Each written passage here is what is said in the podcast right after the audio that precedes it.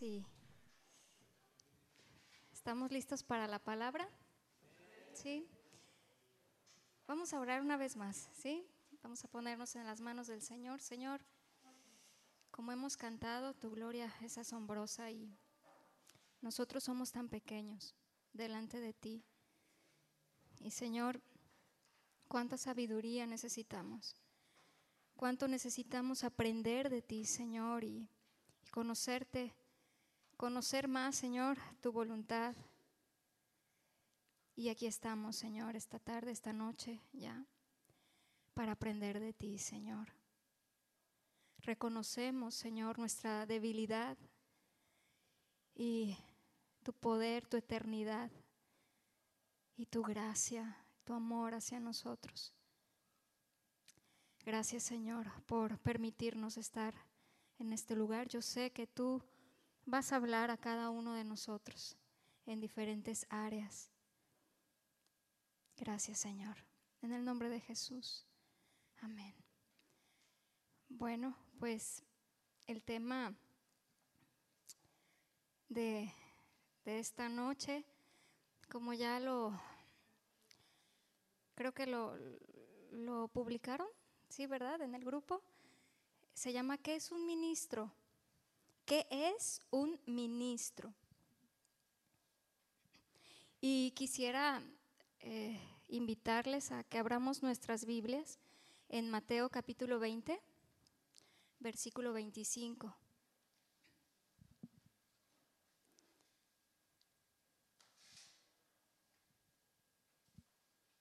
Usted me dice cuando ya lo tenga ahí.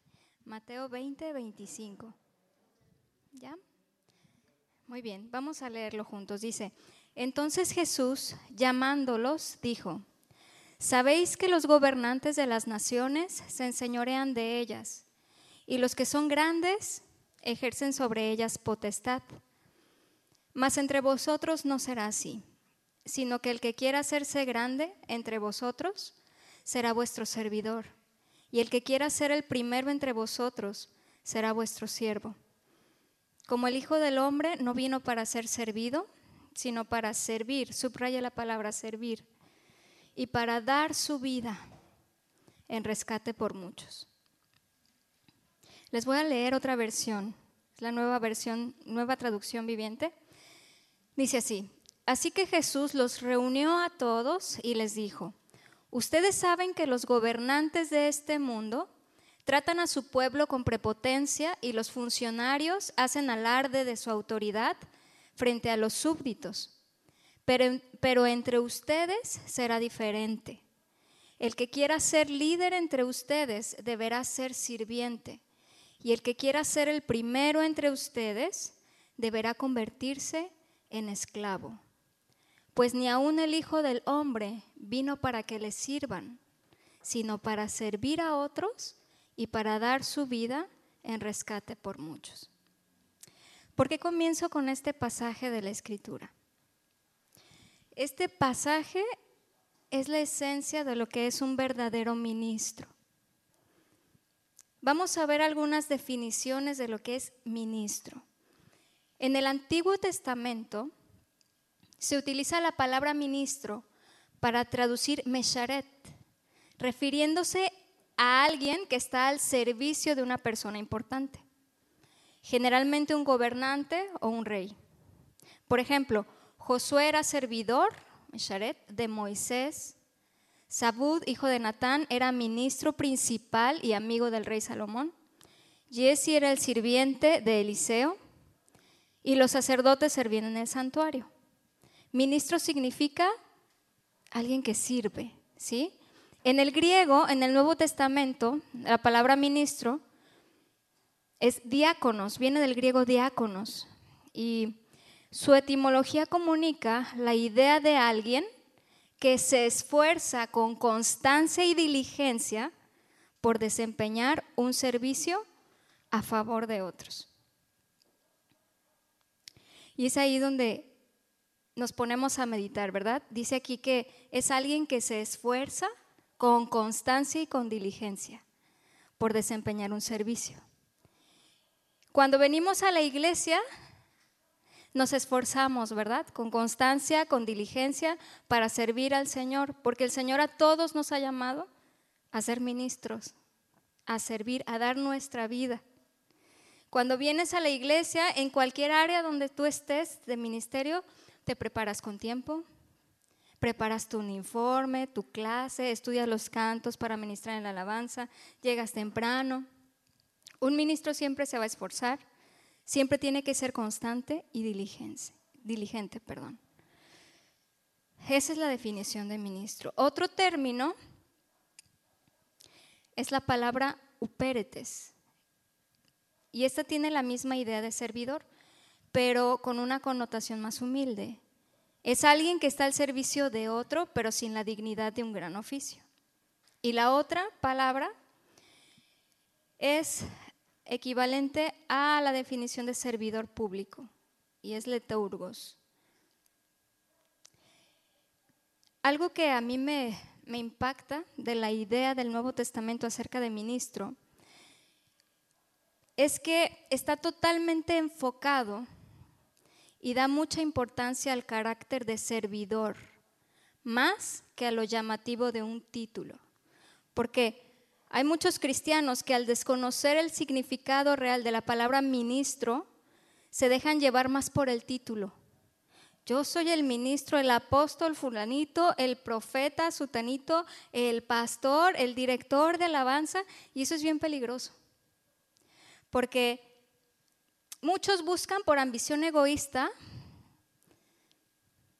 o con un mal enfoque, buscan lugares altos. Yo soy el ministro, yo soy el pastor, yo soy el...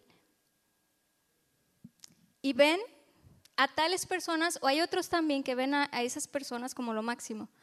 Oh, el apóstol fulano, el pastor sutano, el director de alabanza, el pastor Chuy. es un ejemplo, ¿verdad? Porque de verdad eh, hay en nuestro corazón eso. Y la palabra dice que somos siervos. Y no nada más siervos, más aún esclavos. Y hay que cambiar mucho, muchos cables en nuestro cerebro, ¿verdad? Que están mal conectados. Eh, y al conocer las definiciones, nos enfoca el Señor, enfoca nuestro corazón.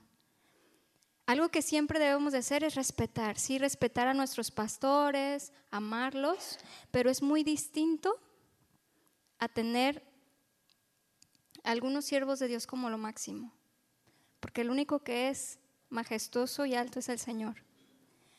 Y es importante cuidar eso en nuestro corazón. Hay algunos también que por esa ambición buscan un ministerio grande. Ah, o ven a algunos como ministros grandes. Y en la obra de Cristo, en la iglesia de Cristo, en el pensamiento de Cristo, no existen los títulos o los grandes ministros. No es como en el mundo. En el mundo sí hay puestos y va subiendo, ¿verdad? Va subiendo de puesto, depende de cuántos estudios tengas o de acuerdo a tu capacidad, va subiendo de puesto. En la iglesia de Cristo no. Solo hay siervos. Es un pensamiento totalmente contrario al pensamiento del mundo. Debemos de tener claro esto en nuestro corazón. Cada uno de nosotros estamos llamados a ser solamente siervos de los demás. Un ministro es un esclavo, no amo. Servir significa ser útil o estar capacitado para, en este caso para la obra de Dios, para ser útil para la iglesia, para los hermanos. Es decir, ser útil para Dios, ¿cómo? Sirviendo a los demás. Porque no podemos hacerlo de otra manera. Somos una iglesia conformada por seres humanos, por hermanos, ¿sí? Servir significa entonces ser útil o estar capacitado para la obra de Dios. Si leemos este significado de servir en un diccionario, esta palabra en latín significa hacer función de esclavo, servir. Y se me hace muy interesante porque es la misma palabra que usa Jesús en el pasaje que acabamos de leer, cuando dice, y el que quiera ser el primero entre vosotros será vuestro siervo. La palabra siervo significa esclavo. ¿Y qué es un esclavo? ¿Alguien me podría decir qué es un esclavo? ¿Alguien sin derechos? Ajá. Alguien que carece de libertad y que está sometido de manera absoluta a la voluntad y el dominio de otra persona, que es su dueña, y que puede comprarlo, puede venderlo como si fuera una mercancía. Esa es la definición de un esclavo. La esclavitud como institución jurídica es una situación en la cual una persona, el esclavo, es propiedad de otra, el amo. ¿sí? Y está tremenda esta definición, porque a mí en lo personal me habla de la humildad con la que debe conducirse un ministro, un servidor. Como dije anteriormente, un ministro no es amo, no es el que manda ni el que ejerce dominio sobre otra persona. Un ministro es un esclavo primeramente de Dios, porque hace lo que Dios le dice pero también me hace reflexionar que la humildad de un ministro debe ser tal que vea a los demás como sus amos. Está fuerte, ¿verdad? Como que choca en nuestro cerebro. Voltea con el que tienes a un lado y le amo, estoy para servirte.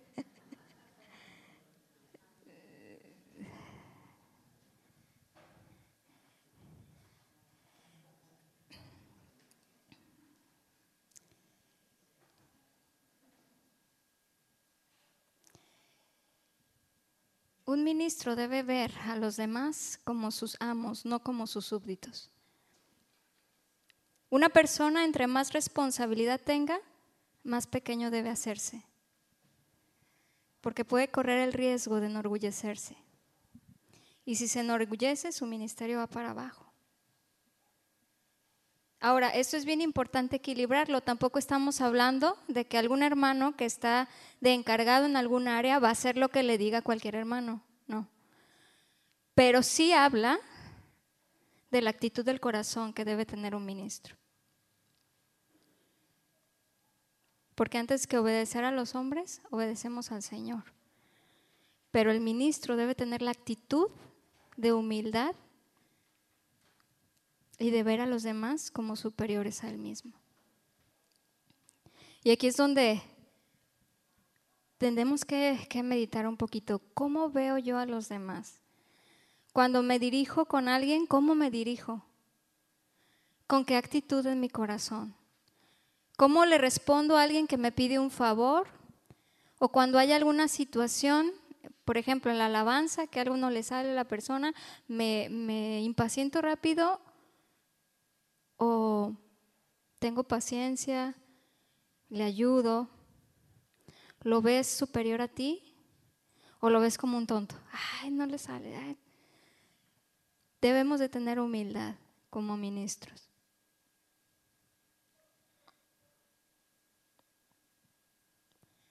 Una actitud humilde.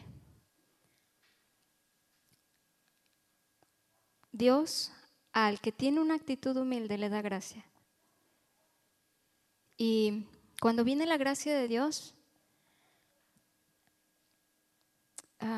viene a él ese amor con lo cual ayuda a la otra persona, pero porque tiene un corazón humilde, delante primero de Dios y delante de los hermanos.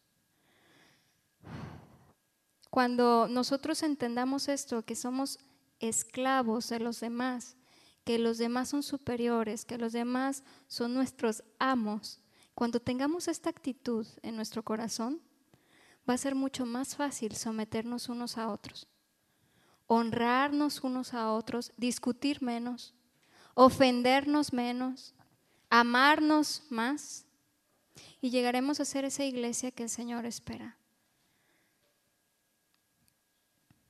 A lo mejor en nuestra mente carnal este concepto de soy un esclavo no, no le entra, no es difícil.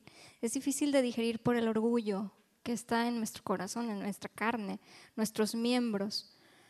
Pero cada uno de nosotros debe examinarse, ¿no? Meditar cómo estamos caminando, cómo nos estamos conduciendo con los demás, cómo está nuestro corazón, si realmente vemos a los demás como superiores a nosotros mismos, si realmente nos vemos a nosotros como esclavos de los demás, siervos que dan su vida. Y este concepto nos puede ayudar en todas las áreas y en todas nuestras decisiones. Por ejemplo, cuando vas a escoger una carrera o cuando vas a trabajar, puedes detenerte y puedes pensar, ¿por qué deseo estudiar esto? ¿Por qué trabajo? ¿Por el título? ¿Por lo bien que me pagan? ¿O porque deseo servir a los demás?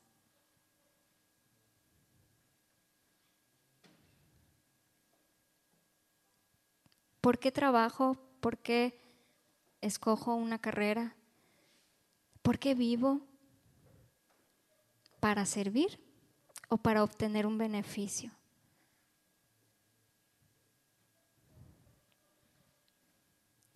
Otro de los puntos importantes es que un verdadero ministro sirve en donde lo pongan.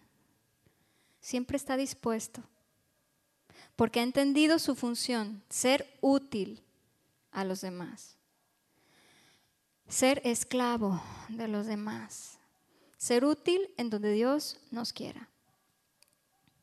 Y un ministro genuino lo demuestra en su casa, porque su naturaleza así es, su deseo de servir, de ayudar, está ahí.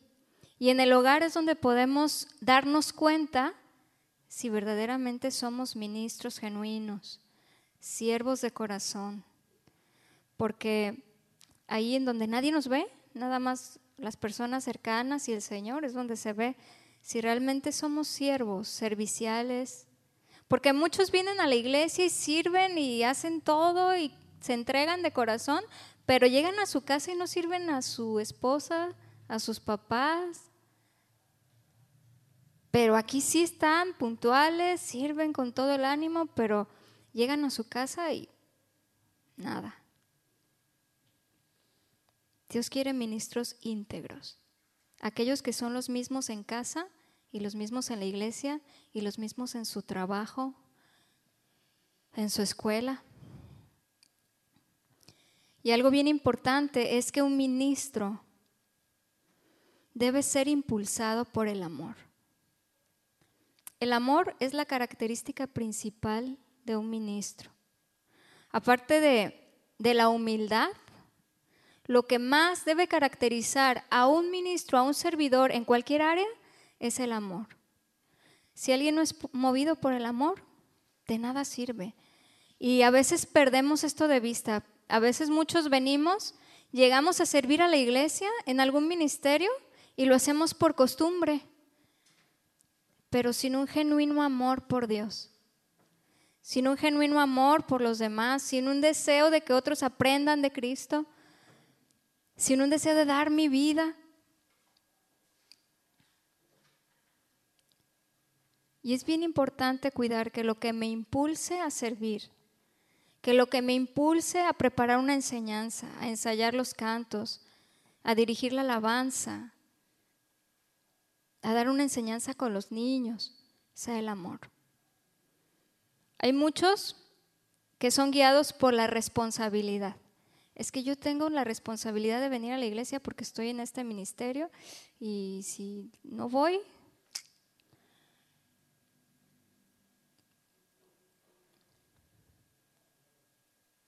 No, lo importante es que nos, nos impulsa el amor, la compasión,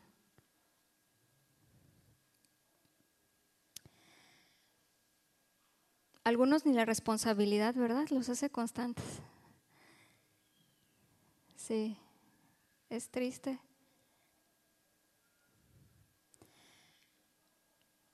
Pero a algunos la responsabilidad nos gana y no el amor.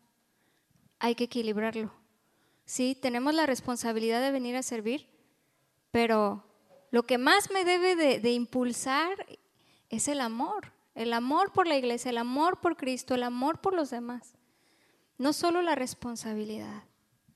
Y eso nos ayuda a servir a Dios con gozo, con un entendimiento diferente, no por obligación. Imagínate a alguien que venga y diga, híjole, ¿cómo me gusta ir a la iglesia? Porque quiero ayudar a los demás. ¿Cuántas ganas tengo de ir y escuchar a mi hermano? Y que Dios me use para darle una palabra que pudiera ayudarle, que Dios ya me pasó por ahí y puede bendecir a otra persona. Híjole, tengo muchas ganas de ir a la iglesia porque quiero ser un canal de bendición para los demás. No solo porque, hijo, le tengo que ir, porque ya tengo la obligación de preparar esto, de ensayar estos cantos y venirme y pararme aquí a ministrar. Eso no es un ministro.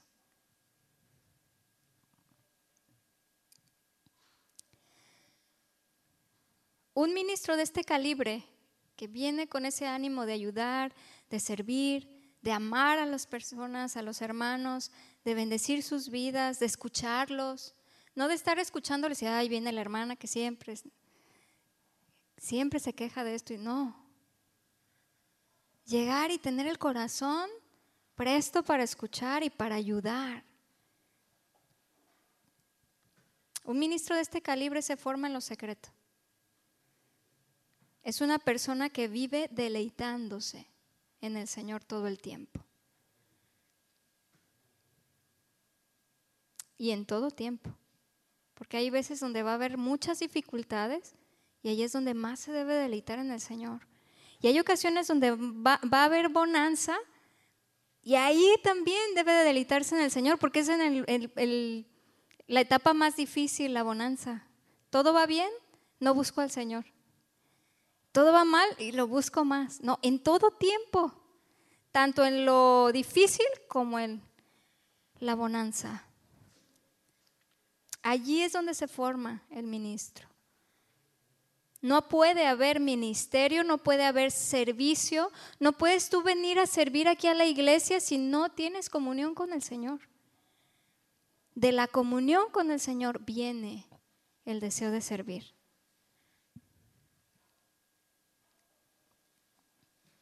Un verdadero ministro no se afana más por las cosas de esta vida sino por las cosas del Señor. Sí, tiene que trabajar, tiene que trabajar.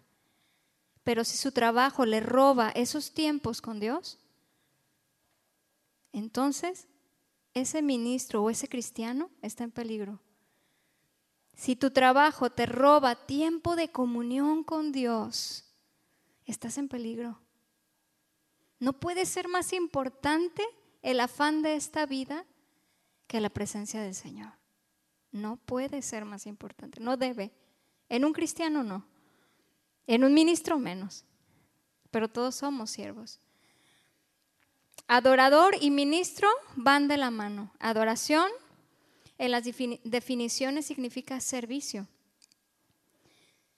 Podemos entender que adoración no significa nada más levantar tus manos, subir a la plataforma, tocar, dirigir algunos cantos decir un pasaje bíblico, sino que significa servir. Ya verán más adelante diferentes definiciones de la adoración que, que no me voy a enfocar mucho en eso ahorita, sino en qué es un ministro.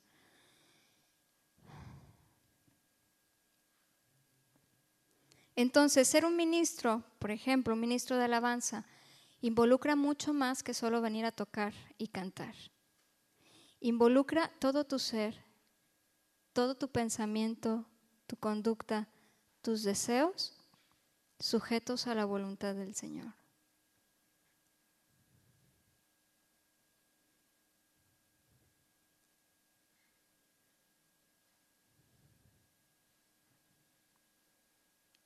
Vamos a ver unos requisitos, algunos requisitos de de los ministros. Vamos a ver Hechos capítulo 6, versículo 3.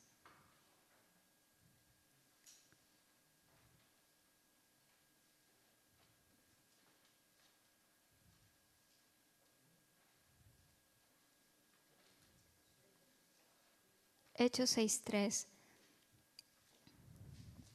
Cualquier persona que quiera servir dentro de la iglesia debe tener las siguientes características. Vamos a leerlas. Dice, buscad pues, hermanos de entre vosotros, a siete varones de buen testimonio, llenos del Espíritu Santo y de sabiduría a quienes encarguemos de este trabajo. Número uno, ¿qué dice? ¿Cuál es la primera característica o requisito? Que sea de buen testimonio. Es decir, que no tenga nada escandaloso que reprocharles. Deben de tener una notoria integridad y honestidad. Deben de ser personas altamente confiables. En este caso, los que fueron escogidos administrarían los recursos de la iglesia.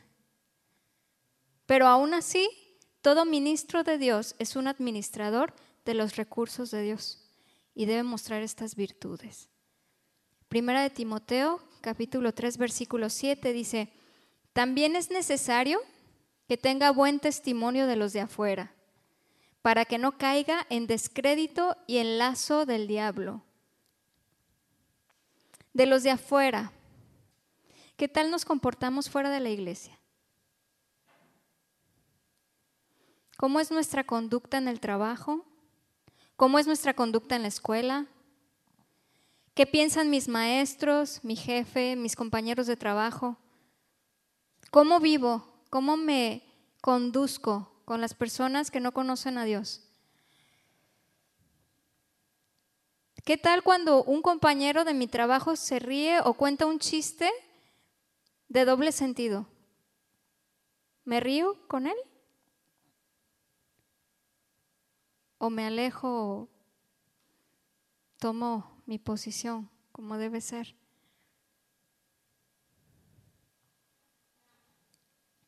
¿Escucho la misma música que mis compañeros de la escuela escuchan? ¿O que mis compañeros del trabajo escuchan? Veo las mismas series de televisión que mis compañeros ven. Hablo como ellos hablan. Me río cuando ellos dicen groserías.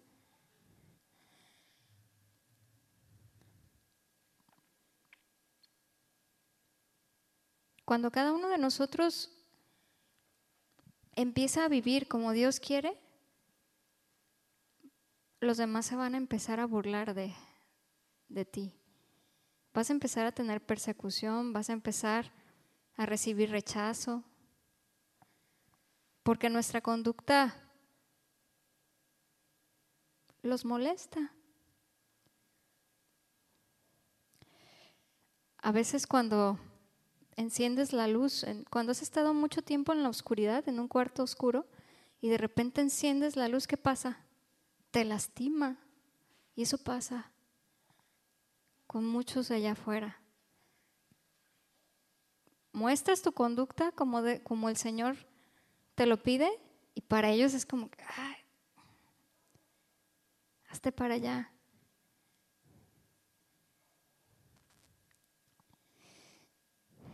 ¿Cómo está tu testimonio con los de afuera? ¿Cómo está tu testimonio con tu familia que no conoce al Señor?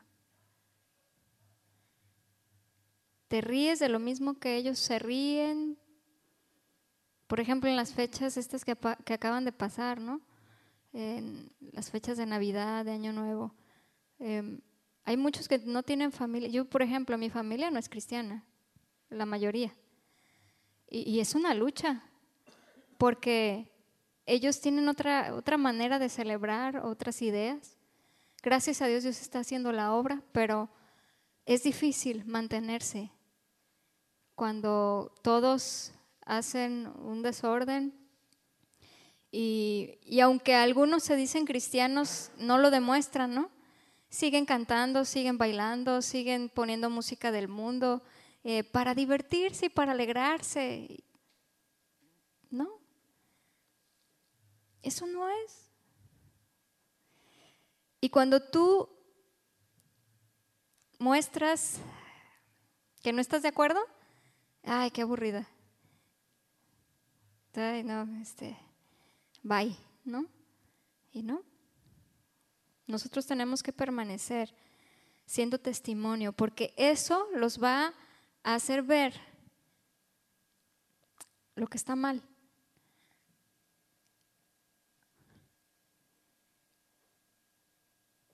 Eso los ayuda, o sea, si tú, si tú permaneces realmente em, en tu conducta, como Dios la marca, que no estás bailando con ellos, que no estás riéndote de lo mismo que ellos se ríen, que no escuchas música que ellos escuchan, ellos mismos se van dando cuenta y, ay, está mal, ¿por qué? Y te empiezan a preguntar, ¿por qué está mal esto? Eh, ¿Pero qué dice la Biblia? Y, y empiezas tú a testificar. Y eso hace que ellos conozcan y se acerquen más al Señor. Otros te rechazan, pero va a llegar un momento en el que van a ubicar las cosas, en el que Dios va a tocar su corazón. Número dos, dice, llenos del Espíritu Santo. Hechos 6.3, varones de buen testimonio. Y número dos, llenos del Espíritu Santo. Es decir, controlados por el Espíritu Santo. Y aquí cabe una pregunta, ¿cuánto dejas que el Espíritu Santo te controle? No puedes venir a la iglesia a servir sin antes haberte preparado. No puedes venir a la iglesia a servir sin haber tenido un tiempo de calidad con el Señor. No puedes venir a la iglesia a servir sin haber tenido comunión con Dios, oración, estudio y meditación en la palabra. No puedes venir sin ser lleno de su Espíritu. Si yo no vengo lleno del Espíritu Santo, preparado, ¿cómo voy a hacer la obra de Dios si no escucho al dueño de la obra? Si no estoy lleno del dueño de la obra. Muchos venimos a servir en la carne, sin haber consumido nuestra carne en la presencia de Dios y entonces venir a servir a la iglesia. Y esos que, que no consumen su carne en la presencia de Dios, en el fuego del Espíritu, cometemos tantos errores a veces por eso. Yo he cometido un montón de errores por descuidar esa disciplina la disciplina de la oración, el estudio de la palabra, porque muchas veces no dejamos que el Espíritu Santo verdaderamente nos dirija por una autosuficiencia que tenemos y Dios trata. Dios trata ese orgullo. No vengamos a la iglesia a servir sin estar llenos del Espíritu Santo, sin buscar al Señor con todo nuestro corazón. Si todos nos aferráramos día con día, no nada más cuando venimos los domingos o el miércoles, sino día con día, buscar la llenura del Espíritu Santo, sería, seríamos para el Señor un instrumento poderoso. No nada más cuando venimos a la iglesia. Servimos al Señor en todo momento, día con día. Si yo busco al Señor todos los días por la mañana, estudio, me preparo, oro, cuando yo salga a mi trabajo, cuando yo salga al mandado, yo qué sé, Dios me va a usar. Porque estoy lleno de Él. No es solamente cuando vengo los domingos, es todo el tiempo. Buscar la llenura del Espíritu Santo. A veces nosotros le ponemos muchos límites al Señor porque no le buscamos.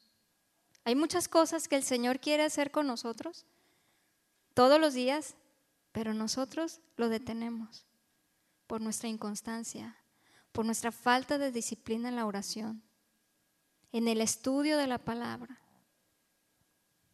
y en la obediencia de la palabra. Muchos se pueden quedar en el estudio de la palabra, pero no en la obediencia, no la aplican.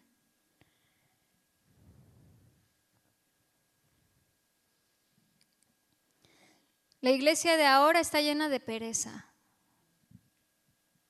Estamos llenos de pereza. Somos perezosos espiritualmente. O tenemos demasiado afán, distracciones. Distraídos en las cosas de esta vida.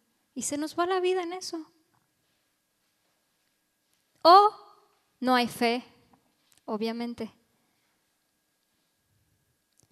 Como no hay fe, dejamos que el afán nos llene.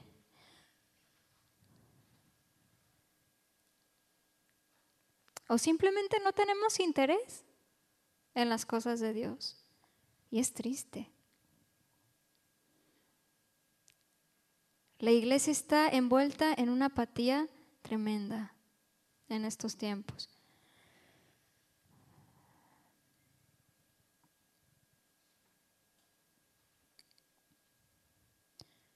¿Cuántos estaríamos dispuestos a levantarnos temprano a orar? Algunos se quedan, yo soy la primera, ¿no? no, o sea, la verdad, nos cuesta trabajo. Nos cuesta trabajo levantarnos temprano para orar, pero no nos cuesta trabajo levantarnos temprano para irnos de vacaciones. A las 5 de la mañana yo ya estoy despierto porque me voy a ir a la playa, yo qué sé. Bueno, yo que vivo allá en Guadalajara, no hay playa, entonces para nosotros esas son nuestras vacaciones. Levantarnos temprano y vámonos, y con la familia, y eso sí te motiva, pero levántate temprano para orar. Ay, no, cinco minutos más, diez minutos más, media hora. no, pereza. Y eso va menguando nuestra vida espiritual.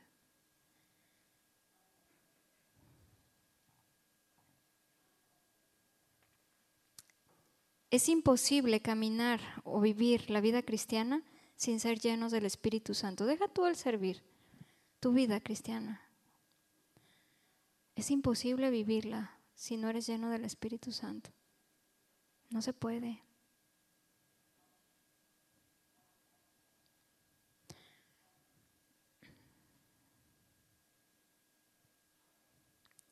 Y el número tres dice, llenos de sabiduría.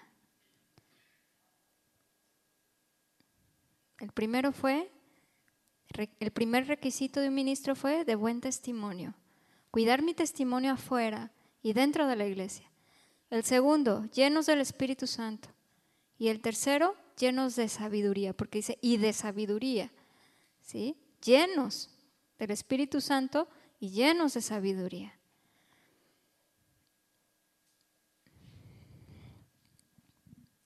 Como siervos de Dios que venimos a servir a la iglesia, necesitamos sabiduría. En cualquier área. ¿Por qué? Porque se nos va a presentar una situación y sin sabiduría vamos a regarla. Para saber cómo aplicar la palabra de Dios en ciertas situaciones de la vida o en situaciones que se presentan cuando estoy sirviendo a la iglesia, necesito sabiduría de parte de Dios. Es esencial para poder servir. No podemos venir a servir sin conocimiento de la palabra de Dios, sin un estudio de la palabra de Dios. Allí es donde vamos a adquirir sabiduría. Cuanto yo más estudie, lea la palabra, pida al Señor revelación, entendimiento de su palabra, mejor voy a servir a mis hermanos y al Señor. ¿Cómo obtengo sabiduría? Número uno, pidiéndola. Vamos a leer Santiago capítulo 1, versículos 5 al 6. Para poder servir entonces necesito sabiduría. ¿Cómo la obtengo? Número uno, pidiéndola. Dice, y si alguno de vosotros tiene falta de sabiduría, pídala. Pídala a quién? A Dios. El cual da a todos abundantemente. Diga conmigo, abundantemente. Qué padre, ¿verdad? No se queda pequeñito el Señor. El Señor es generoso. Pero a veces no le pedimos por eso, le pedimos por un carro, le pedimos por un trabajo, le pedimos por X cosa, pero por sabiduría casi no. Dice, pídale a Dios, el cual da a todos abundantemente y sin reproche, y le será dada. Pero pida con fe, diga conmigo, con fe, no dudando nada, no dudando nada, y le será dada. Proverbios 2, versículo 6 al 8.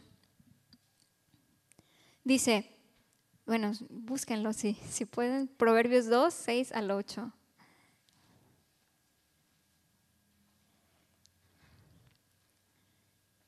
¿Lo tienen ahí? Ok. Lo voy a leer en otra versión. Dice, pues el Señor concede sabiduría, diga conmigo, concede sabiduría. Y de su boca provienen el saber y el entendimiento.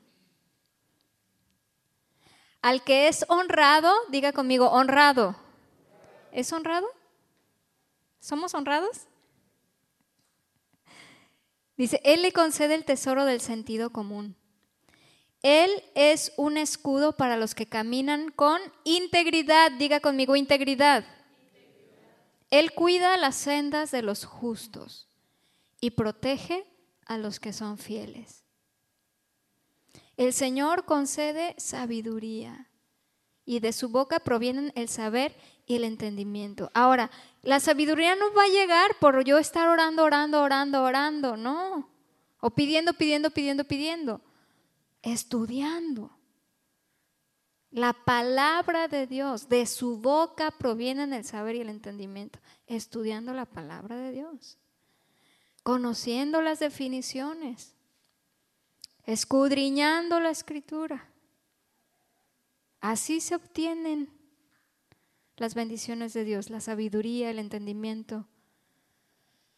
Número dos, ¿cómo obtengo sabiduría para servir al Señor? como Él quiere. Número dos, buscándola.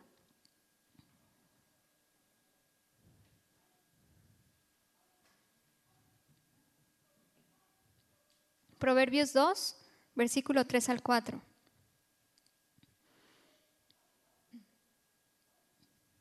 Dice, clama por inteligencia y pide entendimiento. Búscalos como si fueran plata, como si fueran tesoros escondidos. ¿A cuántos les gusta el dinero? A mí no. Bueno, dice aquí, búscalos como si fueran plata. Así como te esfuerzas por trabajar para tener tu sustento, Así como buscas trabajo y buscas trabajo para tener más sustento, así busca la sabiduría, más que eso, porque es mucho más valiosa. Como si fueran tesoros escondidos.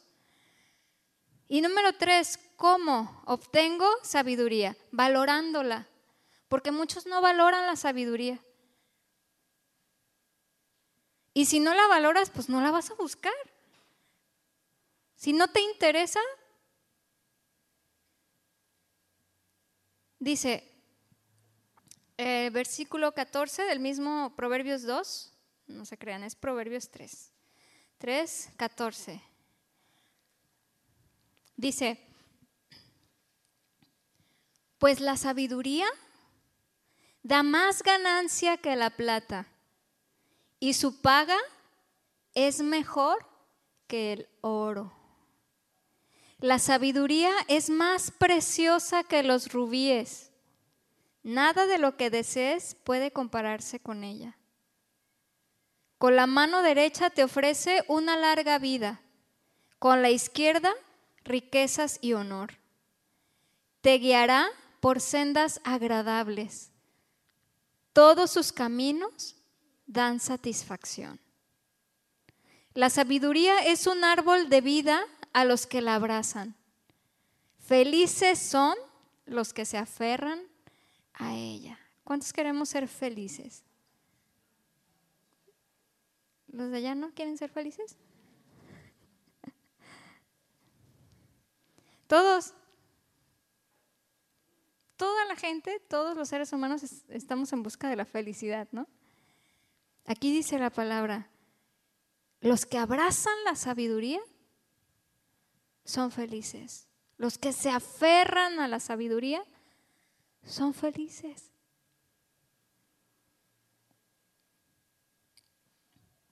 Aferrarnos a la sabiduría nos traerá satisfacción. Porque la sabiduría nos ayuda a resolver todos los conflictos. Para aplicarlo en diferentes pruebas, situaciones de la vida. Pero tenemos que aferrarnos a la sabiduría. Ahora, no es un trabajo de la noche a la mañana, no porque le pidas al Señor ahora, Señor, dame sabiduría, va a llegar así como magia. No, hay que estudiar, hay que disciplinarse. Hay que estar en comunión con Dios. Y clamar, dice, clama por sabiduría, clama. Clama no significa, ah, no, Señor, no significa, clamar a veces hasta llorar. Señor, dame sabiduría, Señor, reconozco mi torpeza, Señor, esta situación me sobrepasa. Necesito tu sabiduría. Eso significa clamar. Y entonces no te quedas allí, pasa la palabra. No nada más te quedas orando, orando, orando. No, hay que leer. Dios te va a hablar, Dios te va a dar sabiduría. Si vives la palabra. Porque no nada más es clamar, leer, ya sé lo que tengo que hacer y no lo hago. Obedecer la palabra, eso da sabiduría. Esa es la sabiduría. Les, les, dejo de tarea que lean y estudien Proverbios capítulo 2 y 3, cuando ustedes puedan. Léanlo en varias versiones, estudien alguna palabra que no entiendan. Es más, las palabras así que sobresalen, a mí me gusta mucho estudiar. ¿Qué significa esto? Ah, y Dios te abre un, panorama distinto, te da sabiduría, entendimiento. Les recomiendo que lo hagan. Proverbios capítulo 2 y 3. La sabiduría en un ministro es importante, es indispensable. Porque esta sabiduría nos va a ayudar a tener las otras. Buen testimonio. ¿Y cuál era la otra? Ser llenos del Espíritu Santo. Y otra cosa, dice Proverbios 2.9. Entonces, cuando adquieras sabiduría, comprenderás lo que significa temer al Señor y obtendrás conocimiento de Dios. Algo bien importante es que como ministros siervos, esclavos, debemos cuidar que nuestro servicio sea con temor y reverencia ante la presencia del Señor. Con verdadero temor y reverencia. ¿Sabes qué significa temor? No nada más significa respeto, sí significa miedo. Cuando el pueblo de Israel vio tantas maravillas del Señor, quedaron asombrados, significa asombro. O sea, miedo de lo que Dios puede hacer, porque Dios hace maravillas portentosas. No tenemos ni idea, a veces, de a quién servimos. No conocemos al Dios a quien servimos. La grandeza de su poder, la majestad, el señorío, como lo cantábamos ahorita, su gloria. Si realmente se manifestara la gloria de Dios, todos caemos fulminados.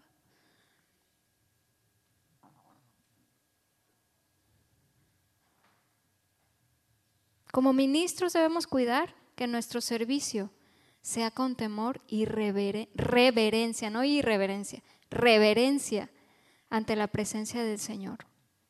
Debemos cuidar, hacer las cosas como el Señor lo pide, no como nosotros queramos. Porque buenas ideas hay muchas. Pero me acuerdo una vez que Janet nos dijo, que Dios nos libre de nuestras buenas ideas. Debemos cuidar, hacer las cosas como el Señor nos lo indique, porque cada uno de nosotros va a dar cuentas cuando nos presentemos delante de Él. El Salmo 2, versículo 11 al 12, si quiere leerlo conmigo, Salmo capítulo 2, si trae su Biblia, ¿verdad? Iba a decir como Alducin una vez dijo, ¿verdad? O dice seguido. Si no trae su Biblia, júntese con un cristiano. está fuerte, está feo, pero es cierto.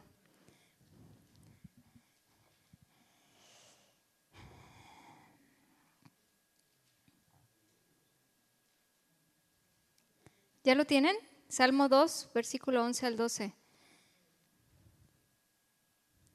Dice, servid a Jehová con temor y alegraos con qué? Híjole. Honrad al Hijo para que no se enoje y perezcáis en el camino, pues se inflama de pronto su ira. Bienaventurados todos los que en Él confían. El Salmo 119, versículo 120. Búsquelo, por favor. Salmo 119, versículo 120.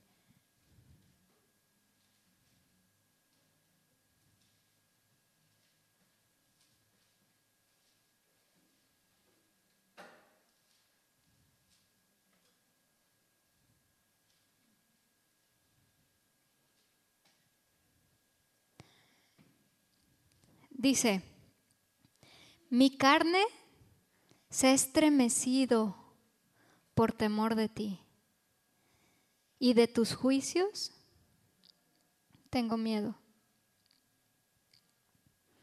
Jeremías capítulo 5 versículo 22.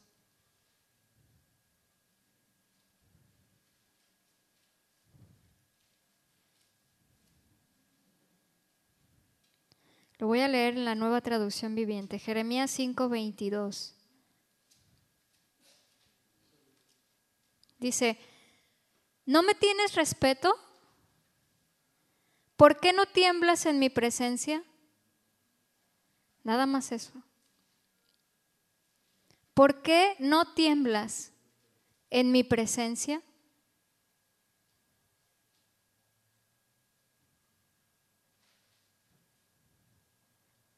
Mateo 16, 27.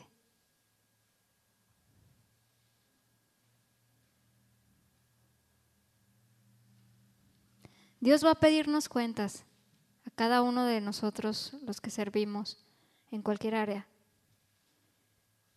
Y a cualquier cristiano, a cada uno, nos va a pedir cuentas. Dice, porque el Hijo del Hombre vendrá en la gloria de su Padre con sus ángeles y entonces pagará a cada uno conforme a sus obras. Cabe decir que un ministro no es solo en la iglesia, sino en su casa. Dios te va a pedir cuentas de cómo gobiernas a tu familia varón.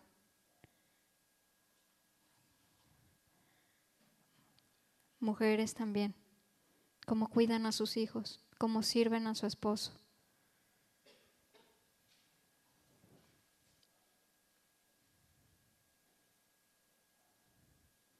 Entonces pagará cada uno conforme a sus obras. ¿Por qué no tiemblas en mi presencia? ¿Ya se te hace una costumbre venir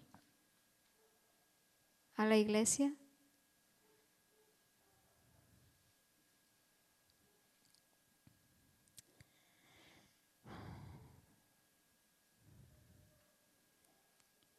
Tenemos que ser ministros diligentes, constantes, no perezosos. Romanos 12:11 dice, no perezosos, más bien trabajen con esmero y sirvan al Señor con entusiasmo. Y luego hay unos que vienen a servir con su cara. tengo que... No. Esto nos habla mucho de que se ha perdido la comunión con Dios. Cuando tú pierdes tu comunión con Dios, cuando no te deleitas en Dios, es porque estás en pecado primero. Alguien que vive en pecado no se deleita en el Señor. Tienes que arrepentirte primero, resolver tus asuntos con Dios, deleitarte en el Señor y entonces Dios va a provocar en ti el deseo de servir como debes hacerlo no por obligación, no por responsabilidad, por un amor genuino al Señor primeramente.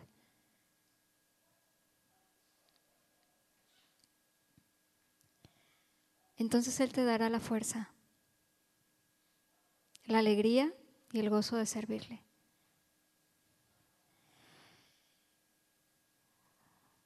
Seamos diligentes, seamos constantes.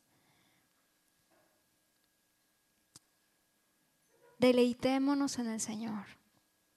Seamos disciplinados en nuestros tiempos con Dios.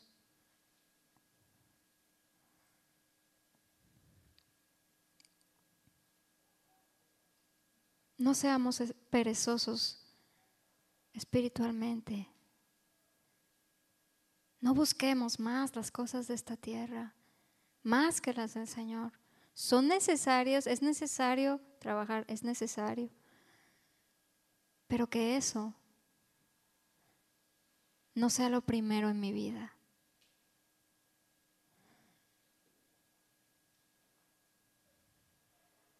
Yo les animo a esforzarse por servir a los demás con amor, con humildad y con temor al Señor.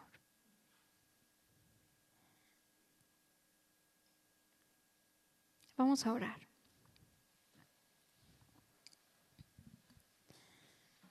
Señor, esta noche estamos aquí, tú sabes, Señor, conoces cada corazón, Señor. Conoces, Señor, lo que hay en lo interno de cada uno. Conoces las motivaciones.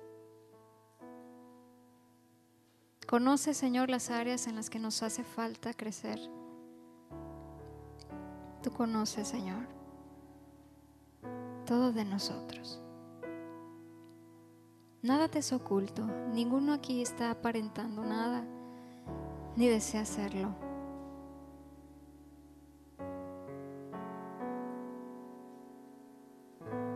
Reconocemos delante de ti tenemos que crecer en nuestro servicio, Señor. Que tú nos has llamado a servir, a ser constantes, diligentes, a esforzarnos por dar nuestra vida por los demás. Y tú nos pedirás cuentas, Señor. Te vamos a dar cuentas a ti de cómo lo hicimos, no nada más de lo que hicimos sino de cómo lo hicimos, de las motivaciones por lo que lo hicimos.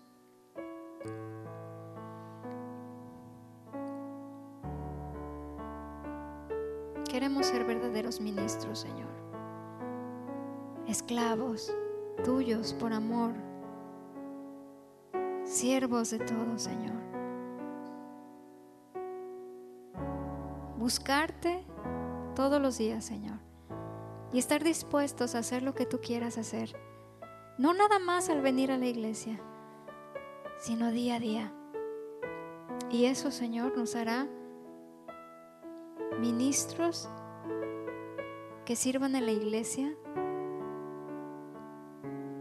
con entendimiento, con sabiduría, con amor. Señor, si alguno de nosotros ha venido aquí a la iglesia solo por costumbre, pero sin un deseo genuino de servir a los demás,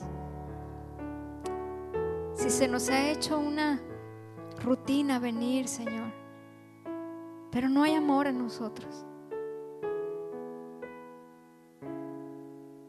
No nos impulsa, Señor, tu Espíritu Santo. Perdónanos. Si hemos venido aquí.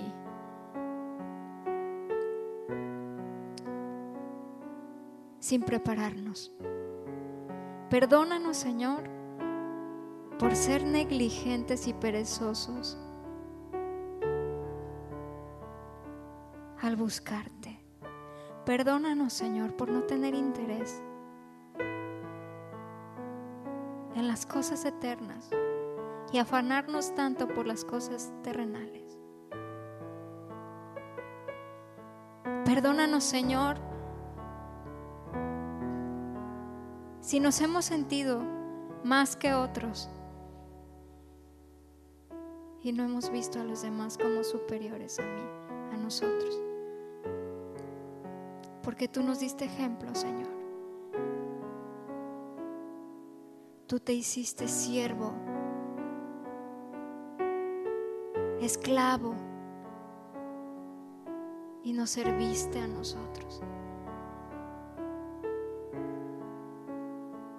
Tú, Rey del universo, Creador, glorioso y majestuoso, te hiciste un siervo, un esclavo y a nosotros, que somos tan indignos e insignificantes, nos diste tu vida. Nos diste tu vida, Señor.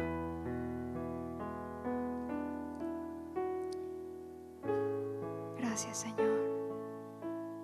Dele gracias al Señor.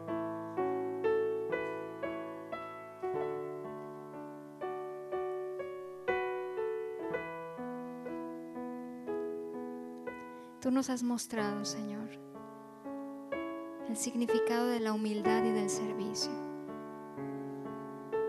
Y así queremos caminar, Señor, como tú, teniendo este mismo sentir, como dice Filipenses capítulo 2, el sentir de un siervo, darnos por los demás, bendecir a otros, ayudar a otros enseñar a otros, apoyar al débil, levantar al que ha caído y no juzgarlo.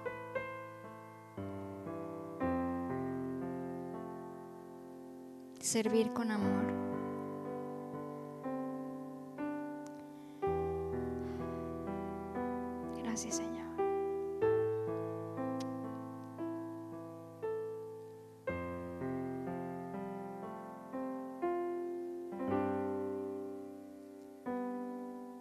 Dígale, Señor, Señor, dame sabiduría. Dame sabiduría para saber cómo vivir cada día en las diferentes situaciones que cada uno tenemos, Señor. Dame sabiduría, Señor, para honrarte, para servirte como tú quieres. Dame sabiduría, Señor, para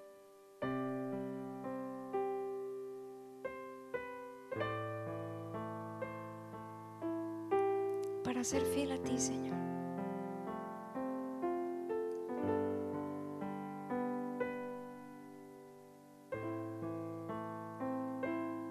Lléname de tu espíritu, Señor, también.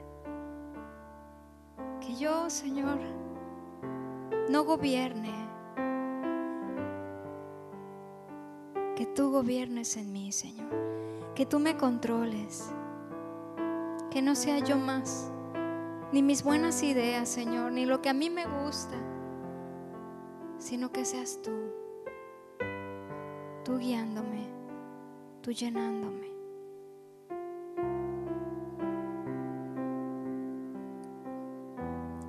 Nos ponemos en tus manos, Señor. Dispuestos a hacer tu voluntad y a ser ministros fieles.